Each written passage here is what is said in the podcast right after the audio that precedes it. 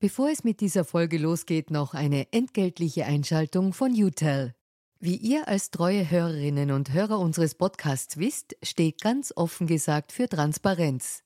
Transparenz, Fairness und Ehrlichkeit sind auch für unseren Werbepartner UTEL sehr wichtig. UTEL bietet Cloud-Telefonie und Rufnummern für Unternehmen und lebt das Wort Fairness wirklich. UTEL will nämlich ihre Kundinnen und Kunden durch Service binden und nicht durch Verträge, also sozusagen der Good Guy unter den Kommunikationsdienstleistern. Weitere Infos findet ihr im Internet. Ihr müsst bei der Suche nur den Namen richtig schreiben. Y, zweimal U, hartes T, dann E und L. UTEL eben. Und warum zwei U im Namen? Ganz offen gesagt, das wissen wir auch nicht. Das fragt am besten ein Teammitglied, weil UTEL beantwortet jede Kundenanfrage. Versprochen. Und jetzt zurück zu ganz offen gesagt.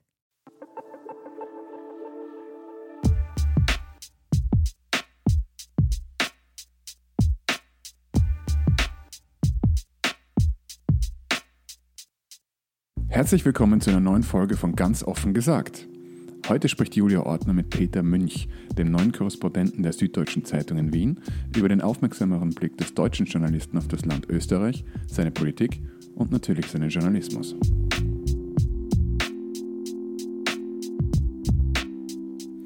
Bevor die beiden gleich zu Wort kommen, aber noch eine kleine Danksagung in eigener Sache. Diese Woche hat unser kleiner Podcast die Marke von 100.000 Plays auf Soundcloud geschafft. Dafür möchten wir uns herzlich bei euch allen bedanken. Und wer jetzt Lust bekommen hat, den Podcast-Boom aktiv mitzugestalten, dem sei das FIUM in Wien empfohlen. Das FIUM ist eine Weiterbildungseinrichtung für Journalisten und all jene, die es noch werden wollen. Man kann dort im März etwa lernen, wie man Videos fürs Web produziert, von der ersten Idee bis zum fertigen Schnitt, oder wie man zum Social-Media-Experten wird. In Zeiten von Facebook-abhängigen Medienhäusern sicher nicht die schlechteste Idee. Zu guter Letzt, so viel sei an dieser Stelle schon angekündigt, kann man bei Veronika Dollner und mir, Sebastian Krause, im Juni auch wieder lernen, wie das mit dem Podcasting so alles funktioniert und seine erste Folge gleich selbst produzieren.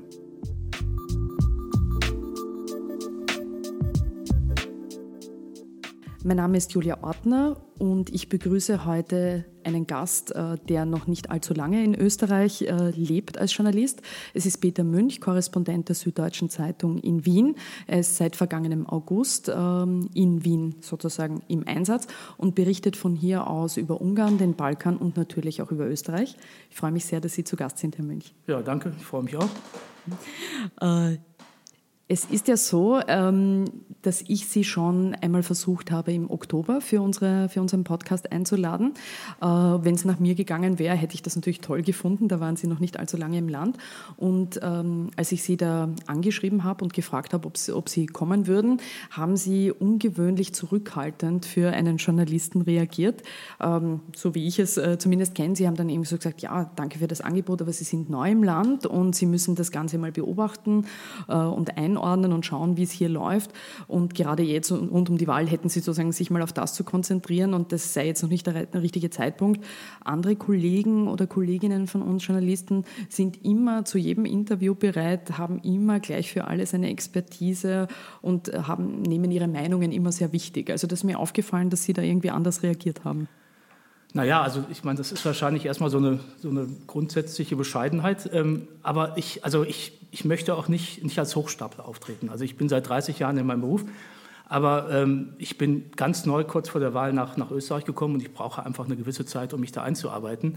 Ähm, ich, ich bemühe mich da, aber ich habe ähm, sozusagen eigentlich alles abgelehnt und habe mich sogar gewundert, dass ich anfangs vor der Wahl praktisch fast jeden Tag irgendeine Anfrage hatte. Also, also eine Anfrage von Radio, Fernsehen, Presse, dass ich meinen Senf zu irgendwas dazugeben soll.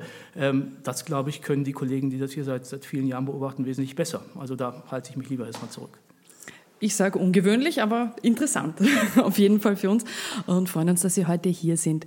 Ähm, wir erleben ja derzeit in Österreich ähm, auch aus der Beobachtung heraus einen, wenn man so will, offenen Konflikt der neuen Regierungspartei FPÖ gegen den ORF, im Speziellen gegen Armin Wolf, den ZIP-2-Moderator.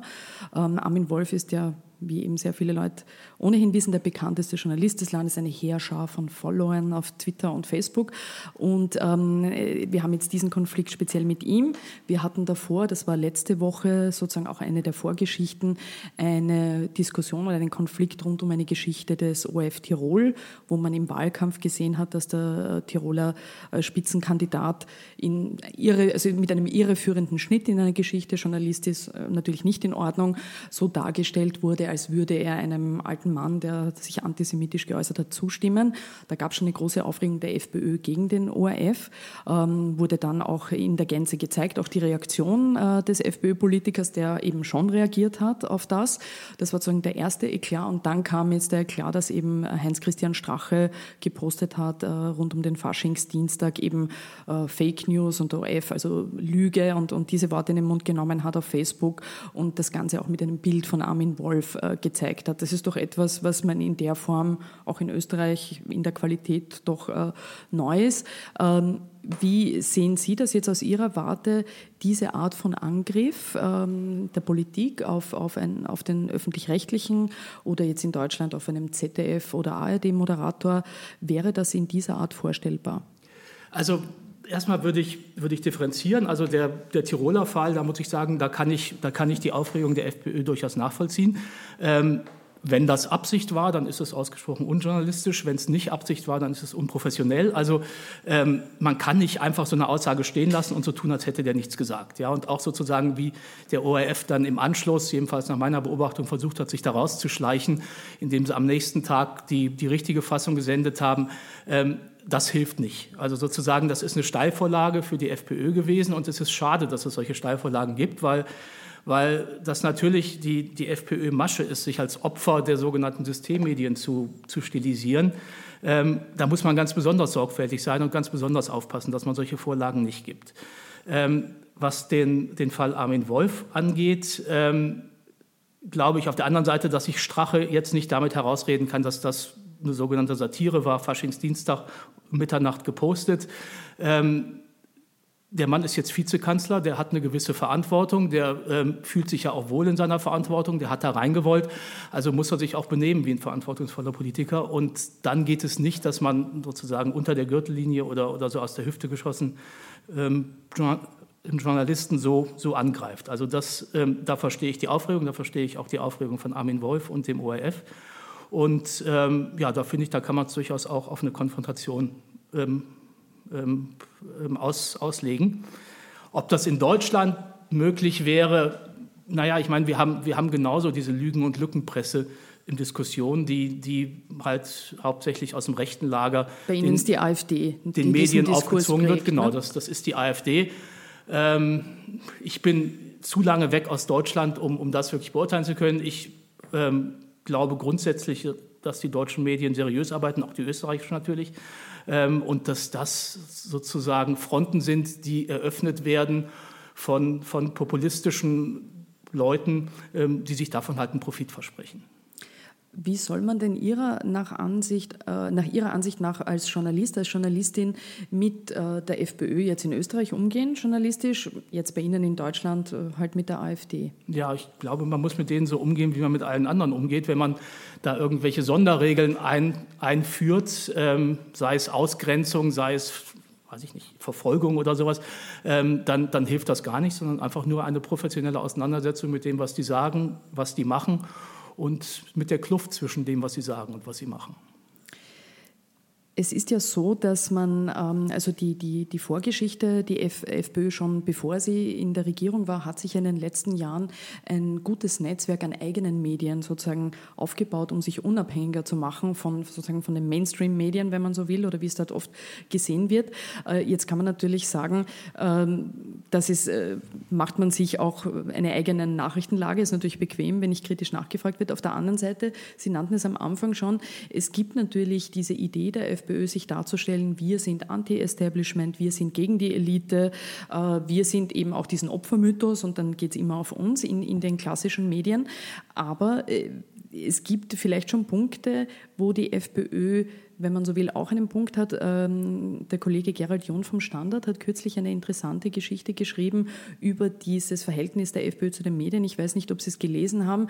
Da hat er eben auch schon gesagt, äh, wenn es darum geht, dass man sagt, Ansprechpartner äh, Ihrer Weltanschauung jetzt aus FPÖ-Perspektive gibt es tatsächlich in den Zeitungsredaktionen, Redaktionen halt nicht so viele. Und äh, der, der Kollege hat eben geschrieben, es gibt also eben immer das Bild der, der FPÖ, man attestiert den Redaktionen äh, Linkslastigkeit. Ähm, und man muss aber schon sagen, dass äh, diese, äh, man weiß das auch aus Studien aus Deutschland, da gab es jüngst eine Studie und auch aus Österreich, dass es äh, im journalistischen Beruf viele Kollegen, Kolleginnen gibt, die eher sozusagen äh, links der Mitte sich verorten, weltanschaulich und dass die FPÖ halt da schon oft das Gefühl hat auch, sie wird per se anders behandelt. Kann man diesen Punkt nicht jetzt auch mal, wenn man versucht, umzudenken, nachvollziehen? Also nicht aus professionellen Gesichtspunkten, glaube ich, weil, weil ich finde, als, als Journalist sollte man für, für keine Seite, für keine Partei als Ansprechpartner dienen, sondern, sondern man, man ist Beobachter. Ähm, also ich, ich finde, es ist schon was schief aufgewickelt, ähm, wenn, das, wenn das so gesehen wird. Wenn das in der Praxis so ist, dann finde ich grundsätzlich, dass das eher Missstände sind. Natürlich hat jeder Journalist auch eine Meinung viele Journalisten haben auch das Privileg, diese Meinung zu, zu äußern, zu schreiben, im Fernsehen zu, zu sagen. Aber, aber grundsätzlich hat auch jeder Journalist die Aufgabe, alles unvoreingenommen zu, zu betrachten vorab. Also das, finde ich, ist, ist schon mal so die, so die Grundregel. Wenn die FPÖ dann ihr eigenes Medienimperium aufbaut, dann ist ja das unbenommen. Das kann halt jeder machen in den heutigen Zeiten mit, mit, mit Internet. Ähm, das hat aber dann nichts mit, mit sozusagen dem Aufklärungsauftrag zu tun, den der Journalismus hat. Ähm, und auf der anderen Seite beobachte ich schon, schon auch jenseits der FPÖ-Klagen, die ich auch höre, ähm, dass sie zum Beispiel in der Kronenzeitung gar nicht so schlecht wegkommen. Also ähm, da, ist, da ist vielleicht auch eine Nähe gegeben, die, die genauso unprofessionell ist oder wäre, wie, wie die, wenn sogenannte linke Zeitungen immer auf die, auf die FPÖ eindreschen. Nein, einen Punkt fand ich eben interessant, der, der, der Gerhard Jonek geschrieben, dass die persönliche Haltung besonders gehäuft, also die weltanschauliche Haltung, besonders gehäuft in Berichten durchblitzt, die sich der FPÖ widmen, kann einem schon so vorkommen. Äh, und ein Hang zur Selbstreflexion ist äh, eben unter Journalisten nicht unbedingt die am weitest verbreitete Eigenschaft. Also da gibt es auch mhm. offensichtlich eine Vorgeschichte jetzt, äh, wenn man so will, aus, aus Sicht der, der, der Freiheitlichen. Ja, aber vielleicht mhm prall, prallen da auch einfach zwei, zwei Konzepte zwei aufeinander. Zwei Vorstellungen. Zwei, ja, oder, oder zwei, zwei grundsätzliche Konzepte, nämlich das eine ist ein, ist ein populistisches Konzept, das andere ist ein aufklärerisches Konzept. Die passen einfach nicht zusammen. Und wenn man sagt, ähm, professionelle Journalisten haben einen aufklärerischen Impetus, ähm, dann passt das nicht zu den, zu den schlichten Vereinfachungen, die die Populisten machen und die auch von der FPÖ verbreitet werden. Wie waren denn eigentlich Ihre ersten Eindrücke von der hiesigen Politik, von der Politiklandschaft, als Sie da eben ähm, im August nach Österreich kamen, gerade im, im vergangenen Wahlkampf, den Sie erlebt haben, der ja eine doch durchaus wilder Wahlkampf war, wenn ja. man so will, in Österreich? Ja, das war ziemlich wild. Das hat mich auch ausgesprochen überrascht. Ähm, also ich, ich komme aus dem Nahen Osten. Also ich habe vorher acht Jahre in, in, in Israel gearbeitet, Israel und Palästina, auch für die Süddeutsche Zeitung. Ähm, bin hier in diesem Wahlkampf, das muss ich gestehen, eher rein, rein gestolpert ähm, und war ein paar Tage hier. Und die erste Geschichte, die mir sozusagen vor die Füße gefallen ist, war die, war die Silberstein-Affäre. Ähm, da habe ich so innerlich ein bisschen gejaucht, weil da habe ich gedacht, da habe ich wenigstens Kompetenz. Also ich habe in, hab in Israel zwei Wahlkämpfe beobachtet, die ausgesprochen schmutzig waren und, und die da auch strukturell ausgesprochen schmutzig sind. Und hat mir gedacht, okay, wenn, wenn die sich hier einen israelischen Wahlkampfberater einkaufen, dann müssen sie eigentlich wissen, was sie kriegen. Also sozusagen, das ist die politische Kultur dort, die ist anders, als sie eigentlich in, in, in, in West- oder Mitteleuropa ist. Ähm, also da habe ich sozusagen einen Anknüpfungspunkt zu meinem alten Bereich gehabt mit dieser Affäre und, und ja, habe von, von da sozusagen diesen Faden aufgenommen und bin in den, in den Wahlkampf eingestiegen und war tatsächlich erstaunt, also mit, mit welchen Methoden, untergriffigen Methoden hier, hier doch gekämpft wird. Das ist überall so. Ich meine, Politik ist, ist, ist, ist nirgendwo ähm, die, die reine Freude.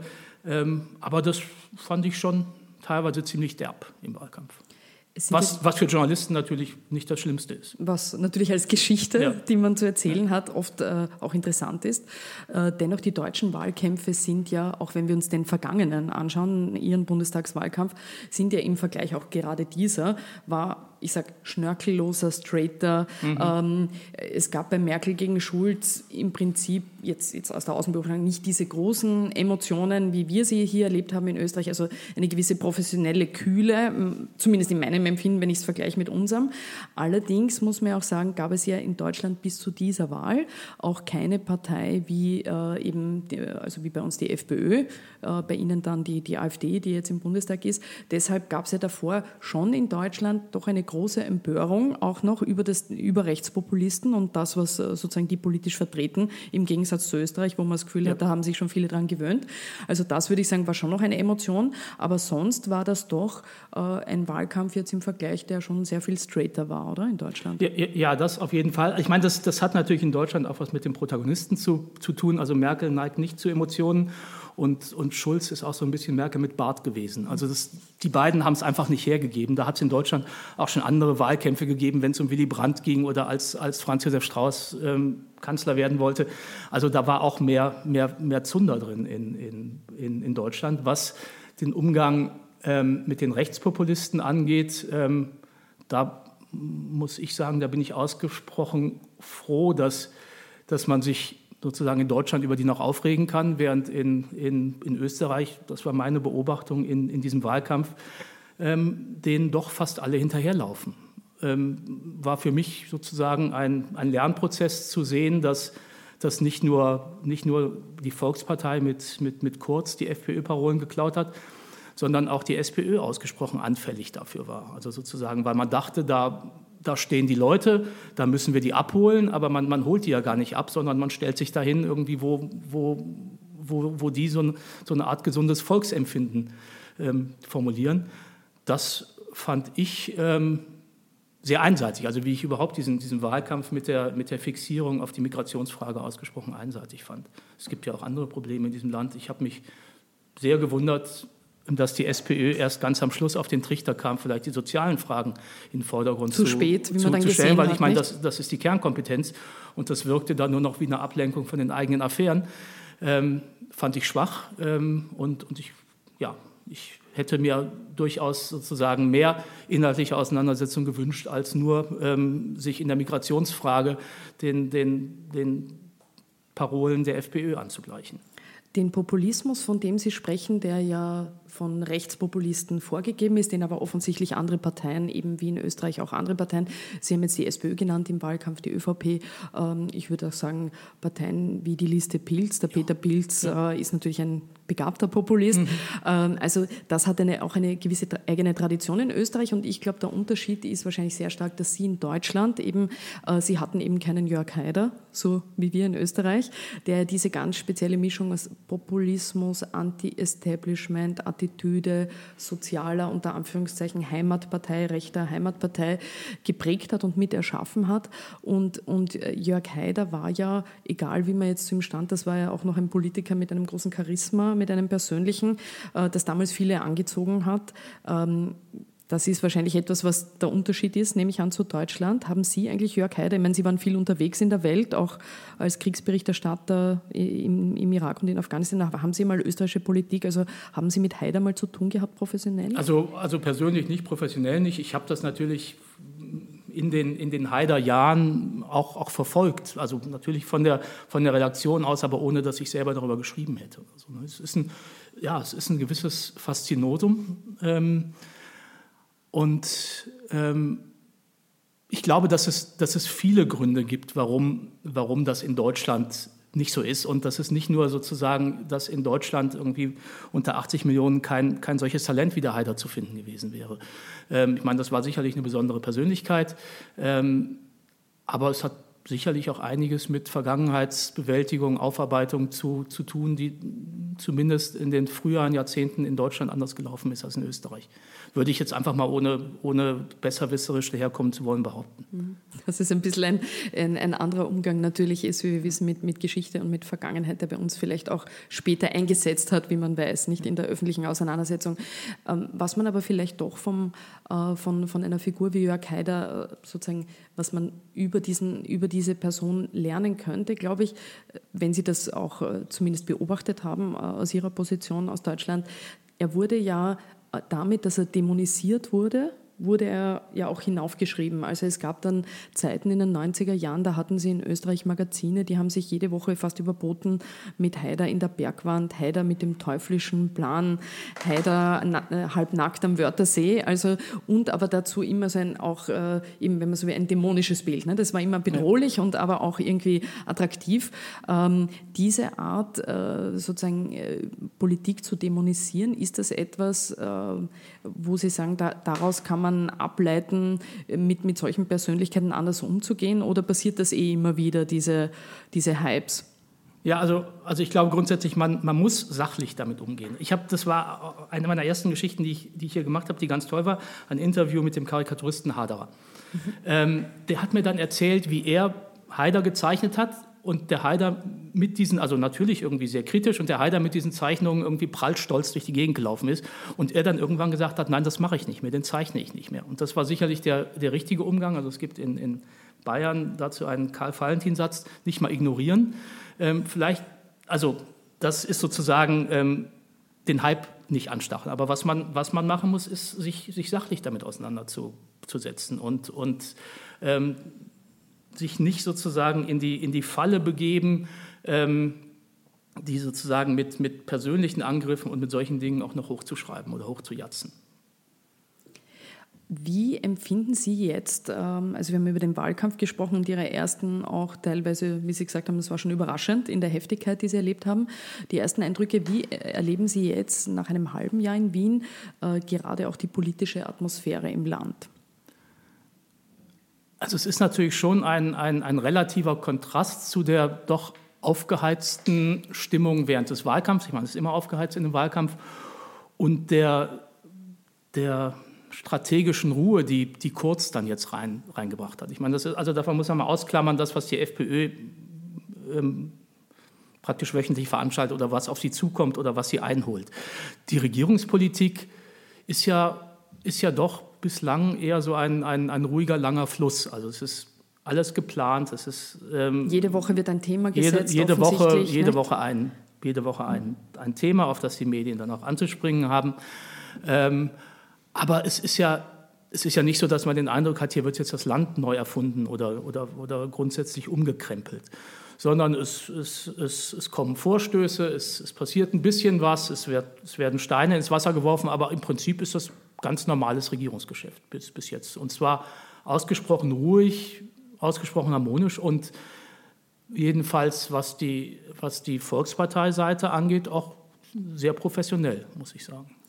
Ähm, hinter dieser Professionalität, ähm, auch der Kommunikation gerade, mhm. also mhm. das ist ja im Moment äh, stark das Thema und es ist wahrscheinlich auch so, weil wir ja jetzt diese erste Landtagswahl in Niederösterreich hatten, aber natürlich weitere Landtagswahlen jetzt anstehen in den nächsten Wochen und offensichtlich die Regierung sich mit gewissen ähm, ich sage jetzt Verschärfungen im Sozialbereich, Mindestsicherung, Notstandshilfe, Themen, die äh, auch schon groß diskutiert wurden, oder auch im Bereich Asyl eher zurückhält noch in der Umsetzung wahrscheinlich, bis die Wahlen geschlagen sind.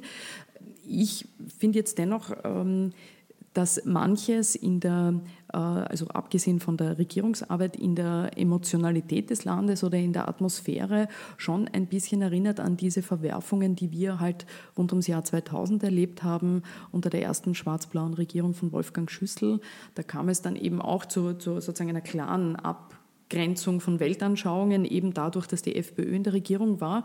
Und es ist schon, also mein Eindruck ist heute, dass man gerade was die unterschiedlichen Milieus angeht, dass es da schon eine starke Polarisierung gibt, eben quasi zwischen wer steht, also wer findet, dass diese Regierung okay arbeitet und, und wer findet, dass das eben undenkbar ist, denn die FPÖ sitzt in dieser, also diese, diese Polarisierung und, und dieser Verlust an Sachlichkeit im Gespräch, ist das nicht etwas, was Ihnen auch ähm, ab und an unterkommt?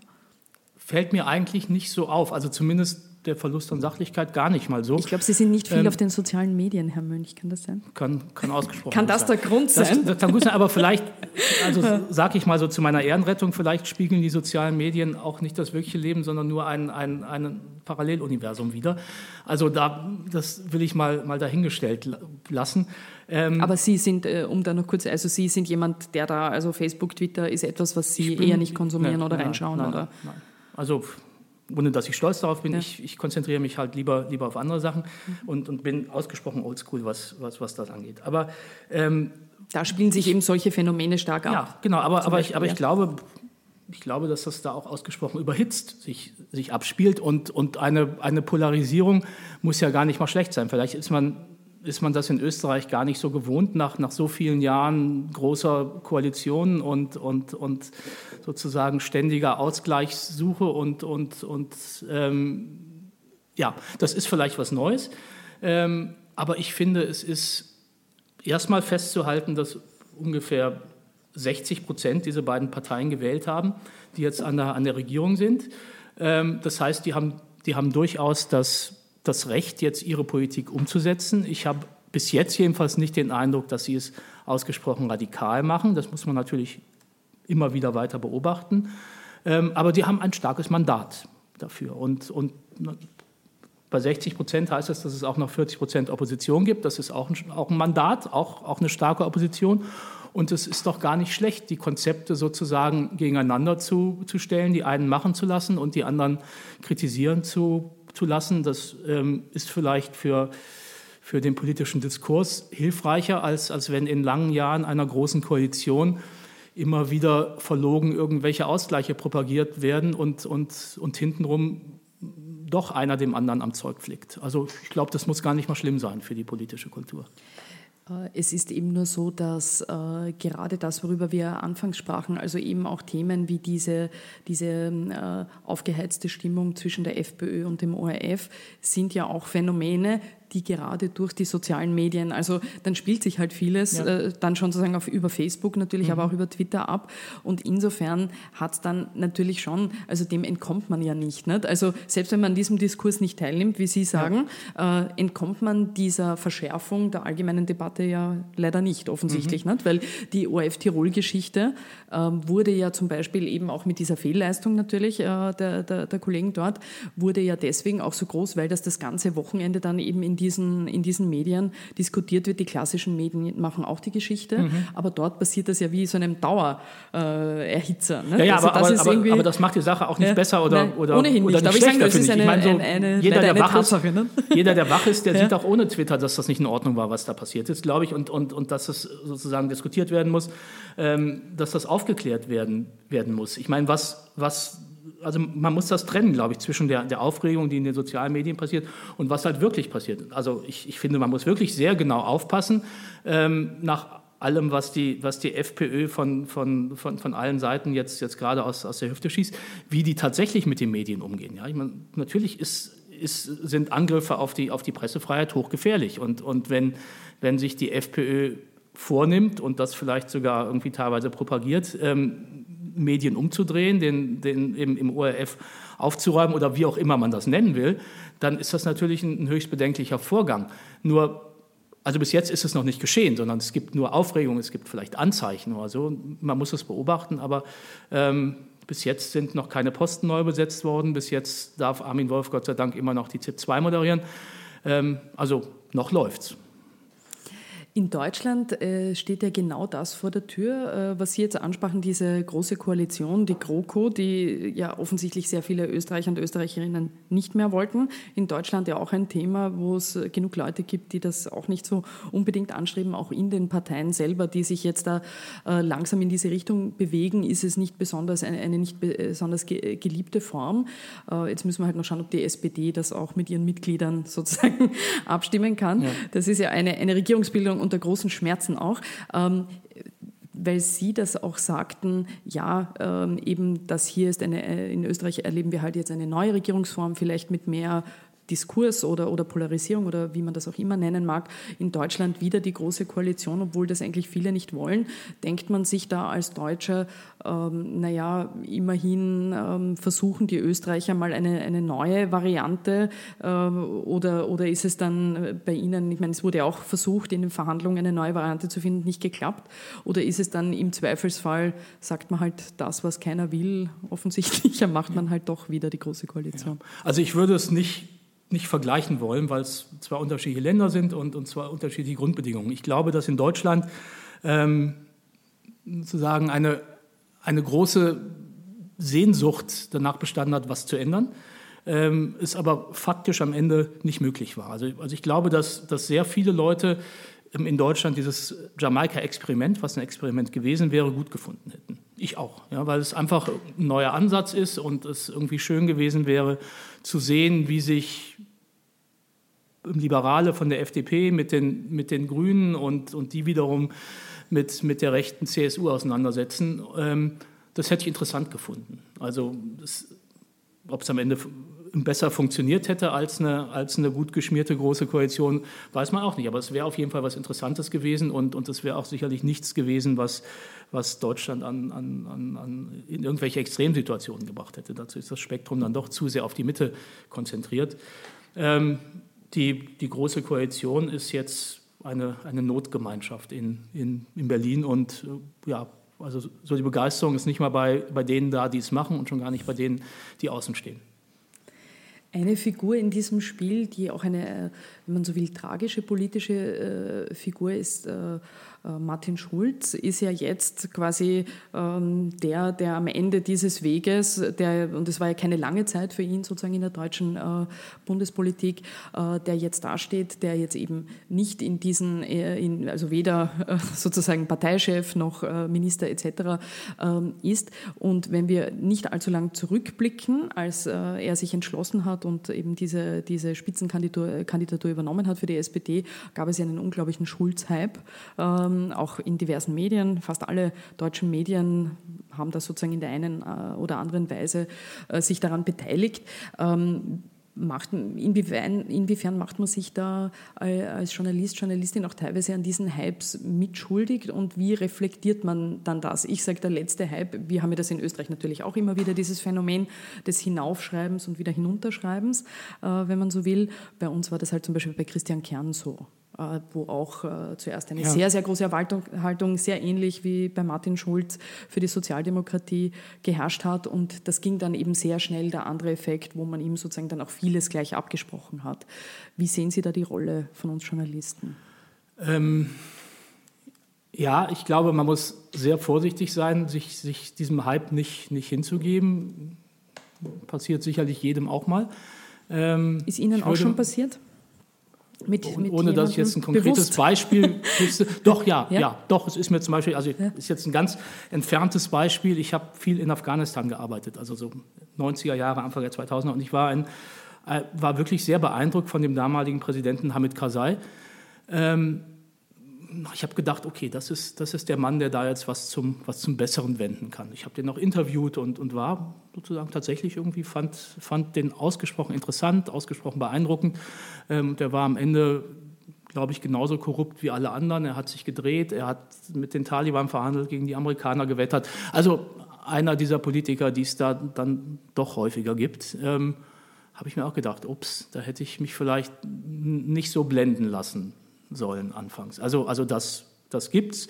Ähm, Im Fall von, von, von Martin Schulz, glaube ich, da hätte jeder oder sind auch viele ähm, schon, schon vorsichtig geworden, als er plötzlich 100 Prozent hatte. Also das, das kann in einer, in einer Demokratie sozusagen nicht aus einem reflektierten Bewusstsein herauskommen, sondern das ist dann wirklich nur, nur, eine, nur eine Hoffnung, nur eine Projektion und ähm, rührte, glaube ich, daher, dass viele Schulz gar nicht so gut kannten. Der hat halt auf der europäischen Bühne ähm, immer eine gute Figur gute gemacht. Figur der, gemacht. Ist, der ist dadurch bekannt geworden, dass er, dass er Berlusconi mal in die Parade gefahren ist und, und ist so einer, so wie Merkel eben auch, mit dem sich viele Leute einfach identifizieren können. Der hat, der hat eine Vita, der, der, der kommt von unten, der hat mal ein Alkoholproblem gehabt. Also sozusagen viele Dinge, die ihn menschlich gemacht so haben. So eine Heldenreise. Ja, ne, viele Dinge, die, die ihn menschlich gemacht haben. Also der hat es geschafft, ähm, von, von unten bis, bis nach oben zu, zu kommen. Das hat den Hype befeuert. Ähm, das ist eine gute Geschichte gewesen. Und danach muss man leider sagen, hat er politisch überhaupt nicht geliefert, ja, sondern er hat äh, eigentlich eine, sehr schlechte Performance gehabt, ähm, die im Wahlkampf vielleicht noch gar nicht so aufgefallen ist, aber vom, vom, vom Wahlabend an. Also er, er saß im, im, am, am, Wahlabend im, im, Fernsehstudio in dieser sogenannten Elefantenrunde ähm, und ist da schon völlig aus der Rolle gefallen für, für, für mein Empfinden. Hat Merkel angegriffen, hat so getan, als wäre die Wahl noch nicht vorbei, als müsste er immer noch im Wahlkampf punkten. Ähm, da fing es an, dass er einfach sozusagen ähm, fast die, die Kontrolle verloren hat. Und, und danach war er nur noch ein Getriebener. Also ähm, dieses ständige Wechselspiel ähm, in, der, in die Opposition, nein, doch in die Regierung, nicht ins Kabinett, nein, doch ins Kabinett. Und wenn man einmal auf dieser abschüssigen Bahn ist, dann gibt es wahrscheinlich auch kein Halt mehr. Und deshalb ähm, ist es sozusagen konsequent und auch, und auch richtig, dass er jetzt diesen, diesen Schritt gemacht hat. Für ihn menschlich sicherlich ähm, nicht schön, ähm, traurig, aber, aber politisch alternativlos. Sie arbeiten ja jetzt eben als Korrespondent in Wien ähm, sozusagen für sich alleine, äh, sind, ähm, haben, wie Sie sagen, jemand, der, der dann gerne für sich schreibt und, und seine Ruhe hat. Ähm, fühlen Sie sich eigentlich, wenn Sie so äh, für sich arbeiten als Korrespondent, manchmal auch einsam? Also ich persönlich hätte ja zum Beispiel auch ein bisschen ähm, Angst vor der Einsamkeit äh, des Korrespondenten vor Redaktionsschluss. Wie ist das bei Ihnen? Also ich bin, glaube ich, relativ selbstdiszipliniert und, und ich bin halt so lange im, im, im, im Job, ich weiß, ich habe eine bestimmte Zeit und um, wenn ich um halb fünf noch nicht auf den Knopf gedrückt habe, dann, dann ist es ganz schlecht. Also ich, ich arbeite sozusagen, also versuche relativ getaktet zu sein in, in meiner Arbeit. Ähm, was ich lernen musste als, als, als Korrespondent, also ich habe, bevor ich Korrespondent wurde, 20 Jahre ungefähr in der Zentrale gearbeitet. Da ist man natürlich wahnsinnig eingebettet. Man, man, man ist in einem ständigen Dialog, Austausch mit, mit anderen Kollegen. Ähm, als ich dann Korrespondent wurde, war ich plötzlich. Okay, war ich, gut, das ist jetzt ihr, das ist ihr, ihr, ist das ihr mein Telefon. Handy? Ich glaube, es ist Ihres, aber es ist kein Soll Problem. Ich mal ausschalten? Ich habe es eigentlich leise Ja, gut, äh, Herr Münch geht das Telefon ausschalten. Kann passieren. Kann passieren.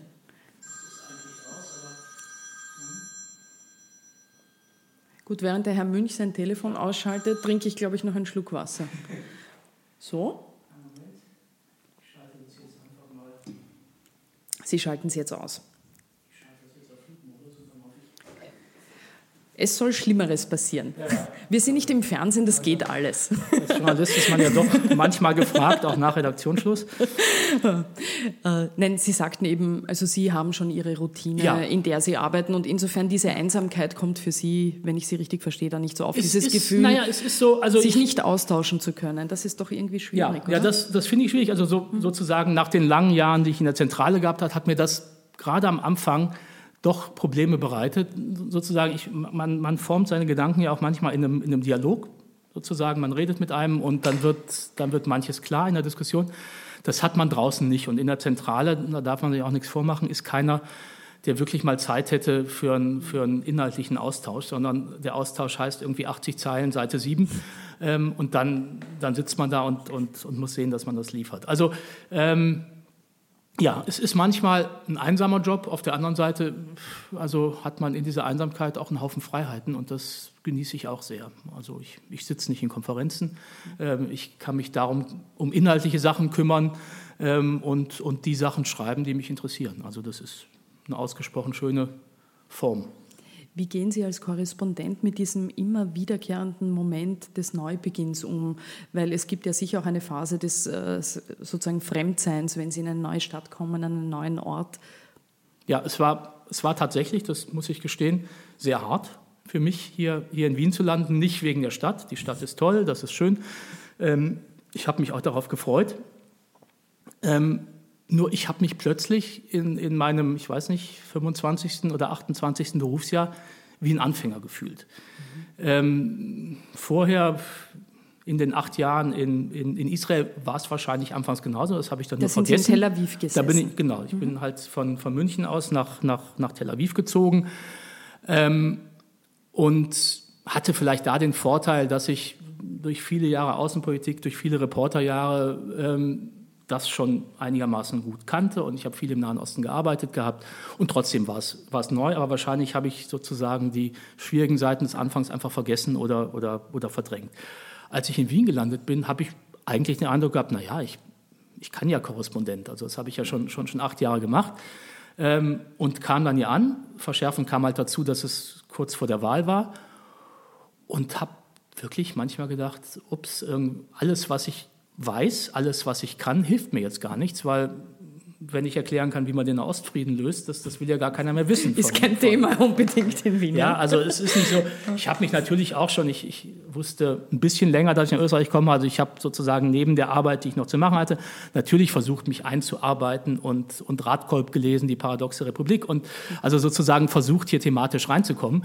Aber in der praktischen Arbeit ist es dann doch noch was anderes. Und ähm, das war ein sehr großer Druck am, am, am Anfang, auch gestehe ich ganz offen sozusagen, so, so eine Angst, Fehler zu machen, keine Ahnung, einen Namen falsch zu schreiben, eine Zahl zu verwechseln. Ich meine, das hat man immer, immer im Journalismus. Ähm, also der Druck hat mich arg gebeutelt anfangs, muss, muss ich einfach so, so sagen. Hinterher, also und das war wirklich bis zur Wahl. Ich habe ich hab auch nicht den Eindruck gehabt in meinen ersten sechs oder acht Wochen, dass ich in Wien lebe. Ich habe in so einer Art Wahlkampftunnel gelebt. Ähm, und habe immer nur gedacht, das muss ich einigermaßen gut irgendwie hinkriegen und, und, und rumkriegen, in der Hoffnung, dass ich hinterher sagen konnte, okay, das war jetzt ein Crashkurs. Ähm, jetzt kenne ich mich aus. Und dafür war es gut, ja. Ähm, jetzt kenne ich mich ein bisschen ja, aus. Ja, also ich würde ja. immer noch nicht, also sozusagen, ist, ist, also Journalismus ist ja auch das Schöne, ist, ist ja ein permanenter Lernprozess, aber, aber ich, ich laufe jedenfalls nicht mehr so blöd und blind durch die Gegend, wie, wie ich das am Anfang so empfunden habe und das hilft schon mal. Die Stadt Tel Aviv, aus, wo Sie lange gelebt haben, ist jetzt an sich, ich sage jetzt eine sehr pulsierende, lebendige Stadt. Da gibt es sehr viel Veränderung. Wien hat ja eher was, was man auch schätzen kann. Also ich persönlich ja. schätze es, so eine Kultur der Langsamkeit, nur nicht hudeln, alles immer entspannt. Äh, ist Ihnen das am Anfang ein bisschen auf die Nerven gegangen im Vergleich zu Tel Aviv? Überhaupt nicht. Also ähm, es wundert mich jetzt. Nein. Ich denke mal, es ist doch ein bisschen ein Kulturbruch auch, nicht? Ja, es ist ein, ist ein Kulturbruch, aber es ist natürlich für mich auch, auch eine gewisse Rückkehr in in, in meine Kultur, in meinen Kulturkreis. Ich habe ausgesprochen gerne in Tel Aviv gelebt und habe auch, also sozusagen immer noch, ich habe immer noch sehr viele Bezüge nach, nach Tel Aviv. Meine Lebensgefährtin lebt noch da, also ich pendle noch und Tel Aviv geht mir nicht verloren. Ähm, aber ich habe sozusagen die Langsamkeit in, in, in Wien als ein angenehmes Entschleunigungsprogramm empfunden. Tel Aviv ist ausgesprochen anstrengend. Es ist, ähm, und es ist auch nicht wirklich nachhaltig. Also, also Geschwindigkeit heißt immer irgendwie ganz schnell wird eine neue Sau so durchs Dorf getrieben. Und da finde ich, glaube ich, Nachhaltigkeit ähm, oder die, die Langsamkeit hier geht auch mit einer gewissen Nachhaltigkeit einher. Und das weiß ich zu schätzen. Mhm. Klingt ein bisschen, würde der Wiener Tourismuswerbung gut gefallen, ja, was Sie jetzt sagen.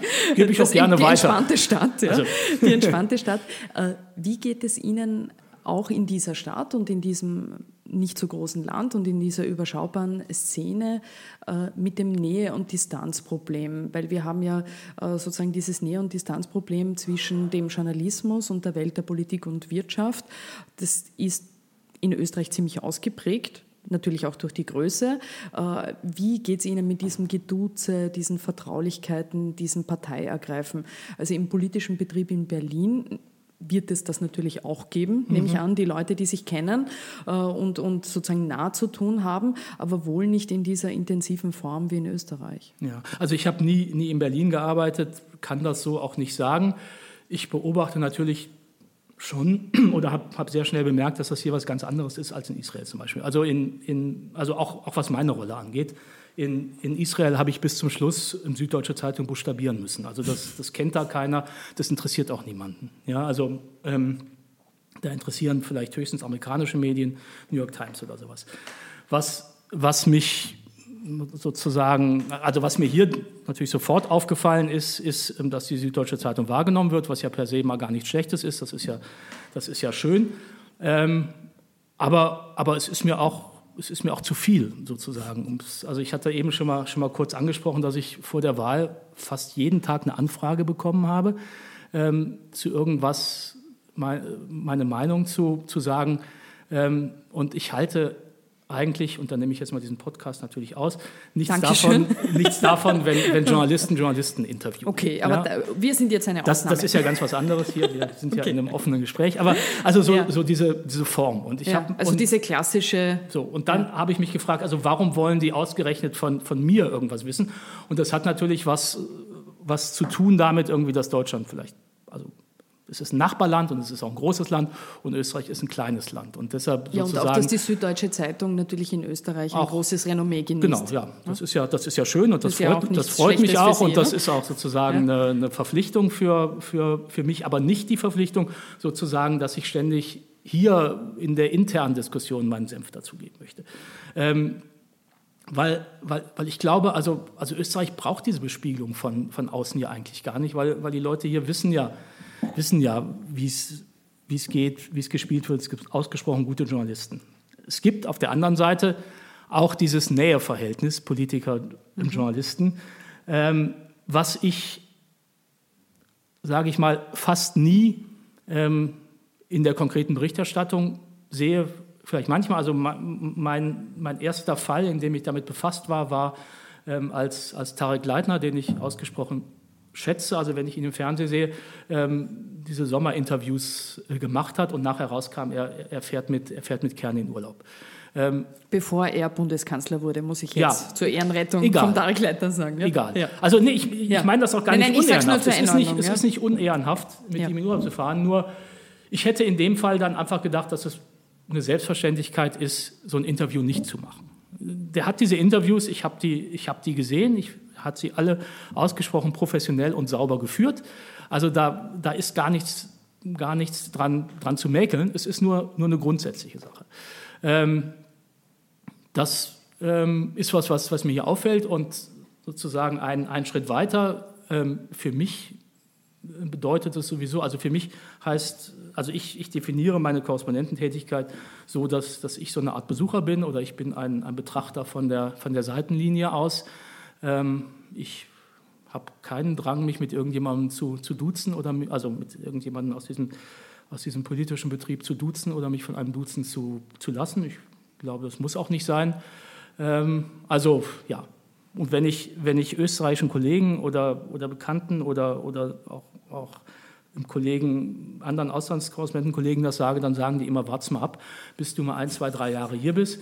Ähm, ja, der Vorsatz zumindest ist, ich mache es nicht und ich habe es bis jetzt in meinem Leben auch noch nicht gemacht und das, dieser Linie werde ich folgen. Ich sage nur ergänzend noch, äh, weil Sie das Beispiel vom, vom Tarek Leitner nannten, äh, das werden Sie dann sicher auch mit, mit längerem Hiersein äh, genau beobachten können. Es gibt natürlich schon auch genug Geschichten und Interviews in, in auch guten Medien, die von Leuten geführt werden, die die Person, die sie interviewen, durchaus gut kennen oder durchaus in näheren Verhältnissen sind, lassen Sie mich so sagen, wo mhm. das nicht wirklich den Lesern und Leserinnen transparent ist. In dem Fall war es natürlich dadurch, dass, äh, dass das große Sommergespräch des ORF ist und das äh, sozusagen eines der Gesichter des ORF ist, äh, war das natürlich viel offenkundiger. Aber diese Form von, man kennt sich sehr gut, gibt es bei äh, durchaus vielen Kollegen und Kolleginnen ja, in Unterschied. Und man kann es nicht nur immer auch dem, also was ja auch gern passiert, äh, das werden Sie eh auch schon erlebt haben, es wird ja, wenn man in Österreich auch versucht, äh, selbstreflexiv ähm, als Journalist oder Journalistin zu sein, dann wird gerne gesagt, ja, gewisse Probleme gibt es nur in den Boulevardmedien, nicht? Also Kronenzeitung mhm. und Österreich und heute die großen Boulevardmedien, aber so ist es nicht. Also wir haben ja überall unsere, unser Nähe- und Distanzproblem äh, ist, ist eines, das durchaus äh, sich, würde ich sagen, durchzieht. Mhm. Aber es ist, ist zumindest, also ich, ich will, ich will nochmal sagen, also die Art und Weise, wie, wie der Tarek Leitner diese Interviews geführt hat, dagegen ist überhaupt nichts zu sagen. Es war ausgesprochen sauber, knallhart, professionell, alles, alles gut. Nur, ähm, also, dass es solche Verquickungen überhaupt gibt, ähm, ist natürlich klar, weil es ein kleines Land ist, aber sozusagen, es ist doch ein Selbstschutzmechanismus vom, vom Sender, vom, vom Journalisten selber zu sagen, nee, das, das, das mache ich nicht. So habe ich das jedenfalls gesehen. Und er hat es ja dann auch nachher nicht gemacht, allerdings mit einer etwas seltsamen Begründung auf die Dienstpläne, die, die auch unredlich war. Also warum, warum muss der ORF dann sagen, der macht jetzt keine weiteren Interviews mehr, weil es die Dienstpläne nicht zupassen? Da kann man auch einfach sagen, ja, wir haben es verstanden, ähm, kann ein schiefes Bild geben und weil wir das nicht wollen, machen wir es einfach nicht. Thema Fehlerkultur, bei der wir schon ja. ganz zu Beginn ja. waren, auch äh, jetzt was alle Medien betrifft, natürlich auch den ORF. Gut, also wenn ich Sie richtig verstehe, Sie sind nicht jemand, der auf jede Journalistenveranstaltung gehen muss, äh, der das äh, eben sucht oder braucht. Ähm, wenn Sie eines Tages den Ort, den Einsatzort Wien wieder verlassen würden, ähm, sind Sie dann der Typ Journalist, der, also Ihre, Ihre Vorgänger, gibt es ja einige Kollegen in den letzten Jahren, also Ihr Vorvorgänger, der Michael Frank, war zum Beispiel eine Persönlichkeit, der hat sehr viele, der hat eigentlich sehr viele Journalisten und Journalistinnen gekannt, war so ein ganz umtriebiger ähm, Kollege, der war also mit vielen befreundet. Dann Ihre Vorgängerin, die, die Katrin Kalweit, hat zum Abschied ein große, äh, großes Fest geschmissen, wo von der Staatsspitze abwärts sehr, sehr viele Leute da waren.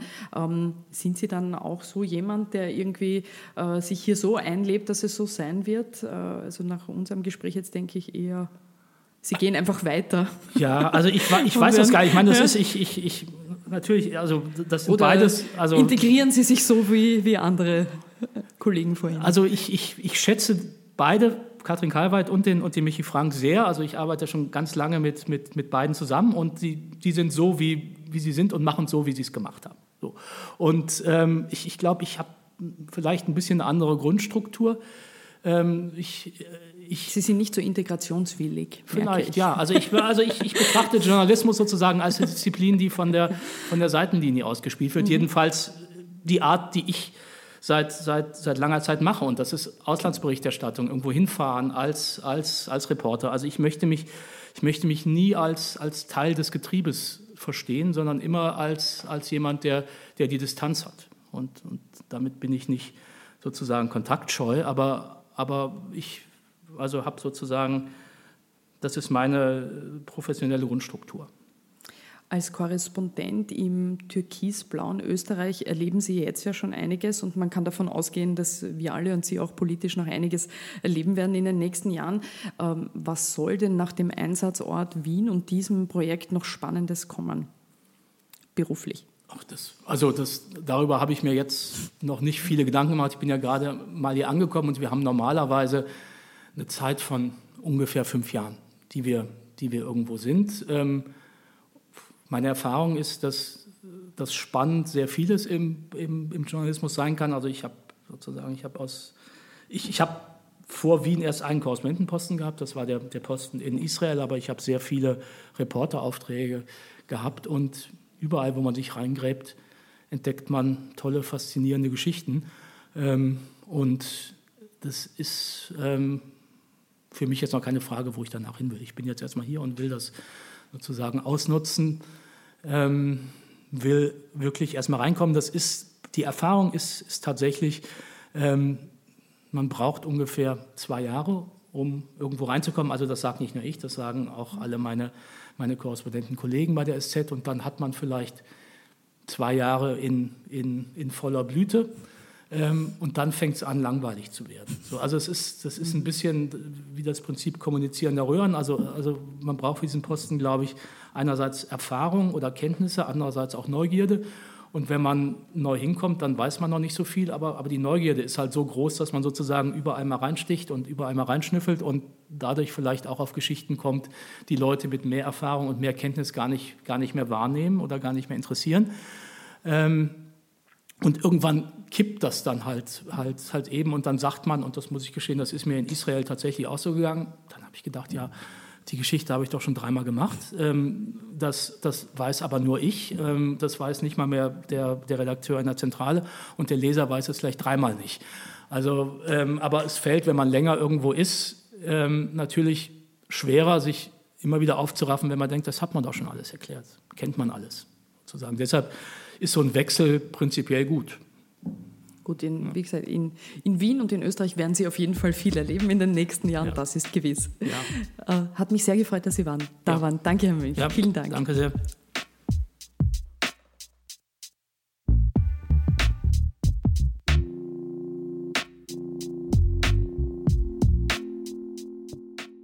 Das war's für heute von uns. Wenn es euch gefallen hat, folgt uns doch auf Twitter oder Facebook oder besucht uns im Juni im Fium. Bis zum nächsten Mal. Ciao.